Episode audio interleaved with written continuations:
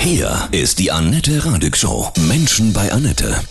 Heute mein Gast Katja Wolf, YouTuberin vom Kanal Peace, Love und Om. Guten Morgen, Katja, grüße dich. Hallo Annette, grüß dich. Auf deinem Kanal geht es um Menschen, die minimalistisch leben, aussteigen in mobilen Heimen oder Tiny Häusern. Und du hast jetzt ein Buch geschrieben übers Van-Life, Leben im Auto, Leben in umgebauten Vans. Geschichten von Menschen, die diesen Aussteigertraum leben. Warum haben es viele satt, in normalen Häusern zu leben an einem Ort? Das ist eine sehr gute Frage. Ich glaube, das große Thema, was über allem steht, ist äh, die Freiheit. Die, also gerade jetzt durch die letzten zwei Jahre nochmal, ist dieses Thema nochmal sehr viel präsenter geworden, weil wir vieles nicht mehr so erlebt haben wie vorher. Aber ich glaube auch, dass durch die immer mehr werdenden ähm, Belastungen, Erschöpfungen, äh, die Leute irgendwie immer, immer wacher werden und merken, dass das, was sie äh, die letzten Jahre gemacht haben, vielleicht nicht unbedingt sehr gesundheitsfördernd ist und dass da so ein bisschen was auf der Strecke geblieben ist, nämlich sie selbst. Das große mhm. Thema ist, glaube ich, einfach äh, dieser Freiheitsgedanke und dass man eigentlich mit seinem Leben mehr anfangen möchte als das, was man so die letzten Jahrzehnte vorgelebt bekommen hat. Genau, du startest ja auch in diesem Buch mit einem tollen Zitat von Paulo Coelho. Eines Tages wirst du aufwachen und keine Zeit mehr haben für die Dinge, die du immer wolltest. Tu sie jetzt. Ja, das hat mich auch sehr angesprochen, weil es einfach so, so ist, dass wir so viel arbeiten, 40, 50 Jahre und dann, äh, ich höre so viele, die sagen, na, wenn ich dann Rentner bin, dann mache ich das nie, dann machst du es eben nicht mehr. Und das ist eben, es gibt noch einige, die es machen, aber man macht es nicht mehr in der Form, in der man es mal machen wollte oder man ist zu krank oder, mhm. oder, oder, oder. Und deswegen, wenn man Träume hat, sollte man es echt jetzt machen. In deinem Buch schilderst du eben auch mit Fotos verschiedene Aussteiger, die mit ihren Wagen ja durch die Welt ziehen.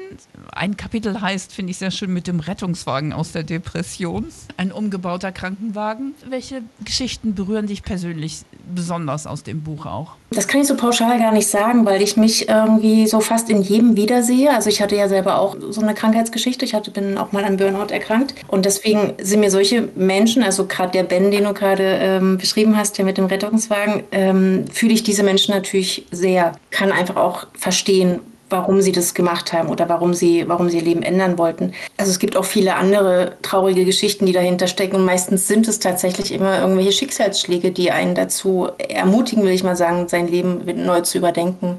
Also von daher, es gibt so viele, die mich, die mich berühren. Du selbst bist auch mit, mit dem Van durch die Gegend gefahren? Ja, ich bin vor ein paar Jahren, habe ich mir vorgenommen, ich möchte gerne äh, ein Jahr mal durch Europa fahren. Wir hatten einen, also ein klassisches Wohnmobil, keins dieser wunderschönen Ausbauten, die ich äh, auf meinem Kanal zeige oder die im Buch sind, sondern wirklich so ein, ja, so ein Alkoven, so ein Fiat Ducato. Das war aber okay, weil ich, ich hatte irgendwie nicht die Lust, das selbst auszubauen. Ich wollte mhm. einfach was haben, was schon fertig ist. Und dann bin ich mit meiner Tochter quasi ein Jahr ähm, durch Europa gefahren. Also tatsächlich fast ganz Europa. Den südlichen Balkan haben wir nicht mehr geschafft, weil ich noch vor Wintereinbruch durch Italien fahren wollte. Aber also ein bisschen. Also ich habe schon auch dieses Van-Life gelebt, ja. Was muss man dazu mitbringen? Dass man mit, mit wenig gut auskommt, dass man mit, mit der Natur im Einklang ist, dass man nicht wegen jeder kleinsten Schwierigkeit gleich durchdreht?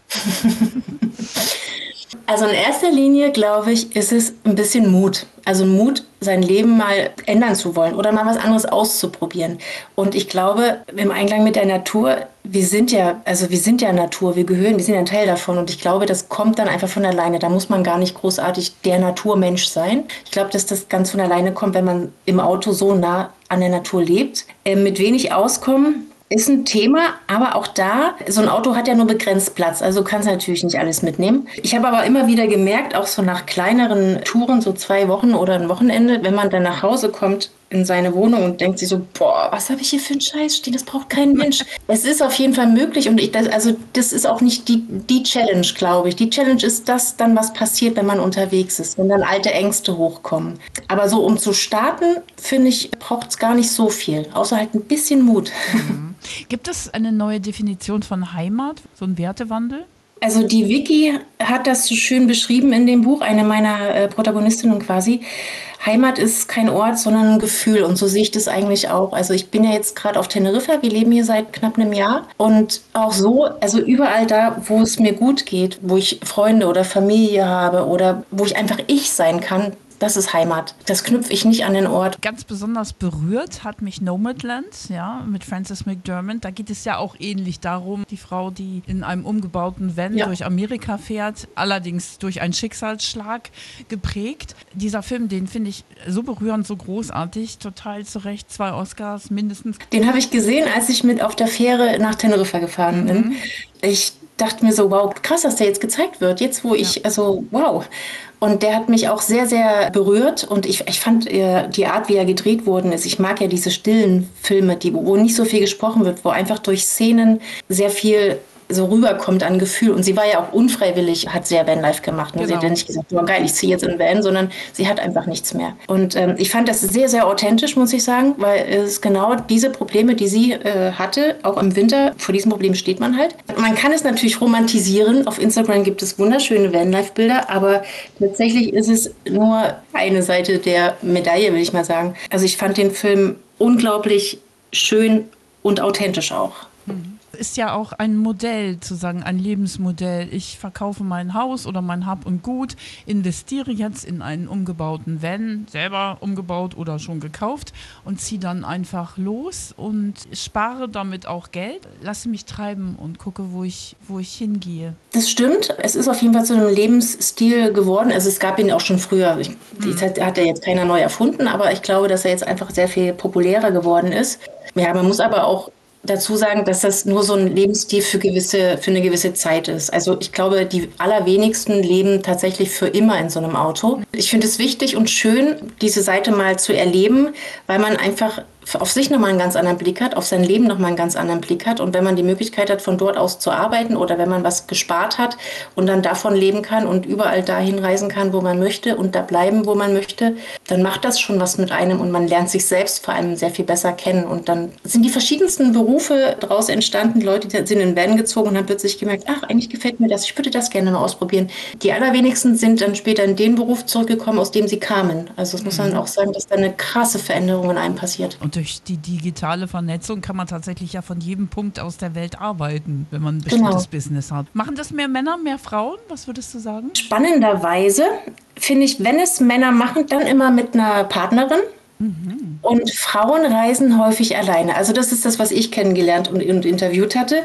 Das ist so meine Statistik. Es kann sein, dass sie äh, gefälscht ist oder es die ja. falsche Wahrnehmung ist, aber ich habe das Gefühl, dass mehr Frauen alleine reisen, als es Männer tun. Mhm. Oder Frauenpärchen. Es gibt auch ganz viele Frauenpärchen. Ich hatte allerdings noch nicht ein einziges Männerpärchen kennengelernt. Wie ist das mit Reparieren, wenn zwischendurch was passiert? Da muss man dann auch schon ein bisschen Ahnung haben, oder was würdest du sagen? Weiß ich nicht. Also am besten ist immer so eine Automobilmitgliedschaft, finde mhm. ich immer sehr, sehr, sehr wichtig hat uns auch in diversen Ländern schon ähm, den Hintern gerettet, würde ich mal sagen.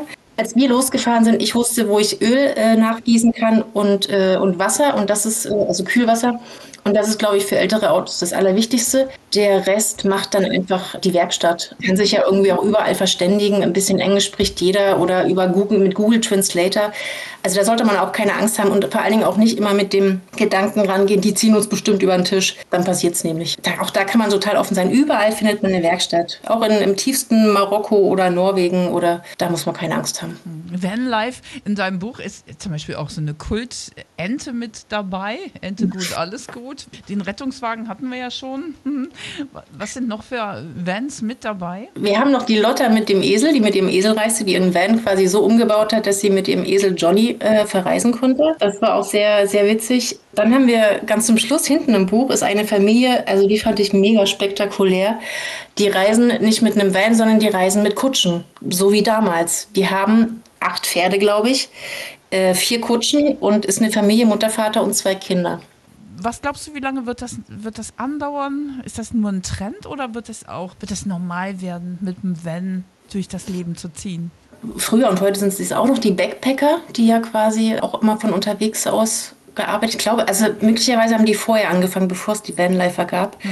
Aber ich glaube, dass sich das so etablieren wird. Ich glaube, es wird immer Menschen geben, die im Auto leben und arbeiten, einfach weil wir alles jetzt wirklich digital machen können. Ich weiß nicht, ob der Peak schon erreicht ist, ähm, möglicherweise noch nicht. Aber es wird es immer geben. Es wird immer viele Menschen geben, die im Van unterwegs sind, für länger, für immer. Du selber ja bist ja YouTuberin auf deinem Kanal Peace, Love and Om.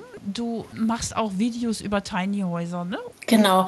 Also der, der große Titel war eigentlich alternative Lebensformen. Die wollte ich so ein bisschen erforschen, auch nicht ganz uneigennützig, einfach für mich, weil ich damals in Leipzig in, einem, in einer Wohnung lebte und dachte mir, pff, oh Mann, das soll es jetzt sein, geht es nicht irgendwie anders? Und dann habe ich halt angefangen zu schauen, was es noch so gibt. Tiny Häuser, Bauwagen, Ashram, Jurte. Da versuche ich halt immer Menschen, die mir quasi ein bisschen äh, ihre Wohnungstür aufmachen und ein bisschen ihre Wohnung und ein bisschen was über sich erzählen, ja. Ein Tiny House finde ich total spannend. Gibt es auch eine Möglichkeit, sowas mal nur mal äh, für zwei, drei Wochen irgendwo auszuprobieren, damit man merkt, ob, ob das überhaupt geht? Gibt sowas? Absolut. Ja. Doch, das gibt's. Da gibt es einige, also selbst von denen, die Tiny Häuser bauen, gibt es ganz viele Tiny House Hersteller, die anbieten, dass du mal ein Wochenende oder zwei Wochen oder wie auch immer äh, in dem Tiny House übernachtest und dir ja, das mal angucken kannst, ob du dann wirklich eins haben möchtest. Das, und auch also über Airbnb hm. oder andere äh, Plattformen, wo man quasi solche Sachen mieten kann. Das wird immer mehr.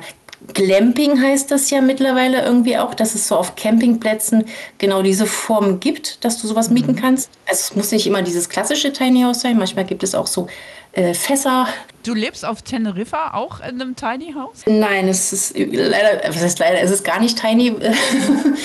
Wir haben ja eine Wohnung wunderschön am Meer, mhm. aber ich hatte, ich habe ja auch knapp ein Jahr, ähm, nicht durchgehend, aber immer mal wieder in unserem Bauwagen gelebt in, äh, in Brandenburg damals mit meiner, also mit meiner Tochter, die mhm. dann ein Teenager wurde und mit meinem damaligen Partner, der kam auch hin und wieder mal und dann habe ich gemerkt, so, boah, nee, das waren 16 Quadratmeter, glaube ich, oder hm, lass es 17 gewesen sein. Äh, das ist einfach zu eng. Also ja. ich habe wirklich gespürt, ich habe ein großes Raumbedürfnis und vor allen Dingen wollte ich meiner Tochter auch einen, einen, separaten Raum geben. Ich habe gespürt, ich brauche einen Raum nur für mich, den ich, den ich äh, schließen kann, wo ich mich abgrenzen mhm. kann. Und das ist leider in einem Tiny House mit, mit, mit einer Familie nicht möglich. Wenn ich irgendwann mal älter bin als alleine, ja. Warum hast du dich für Teneriffa entschieden? Schöne Sonne, Meer immer, gute Temperaturen? Ja, der Ursprung liegt ein Weilchen länger zurück. Also ich hab, bin damals mit 26 hierher gekommen, habe beim Radiosender gearbeitet. Ah. genau, bei Radio Megawelle. bin, ja, habe hier den Vater meiner Tochter kennengelernt, bin hier schwanger geworden und habe halt quasi schon vier Jahre auf den Kanaren gelebt. Und eigentlich war es für mich eher so ein ich möchte mal wieder nach Hause. Hm. Und das, so fühlt sich einfach auch an hier. Ein tolles Buch. Ich wünsche dir viel Erfolg dafür. Peace, Dankeschön. Love and Om, Van Life von Katja Wolf und Florian Schörner. Herzliche Grüße nach Teneriffa. Dankeschön, liebe ja. Grüße zurück.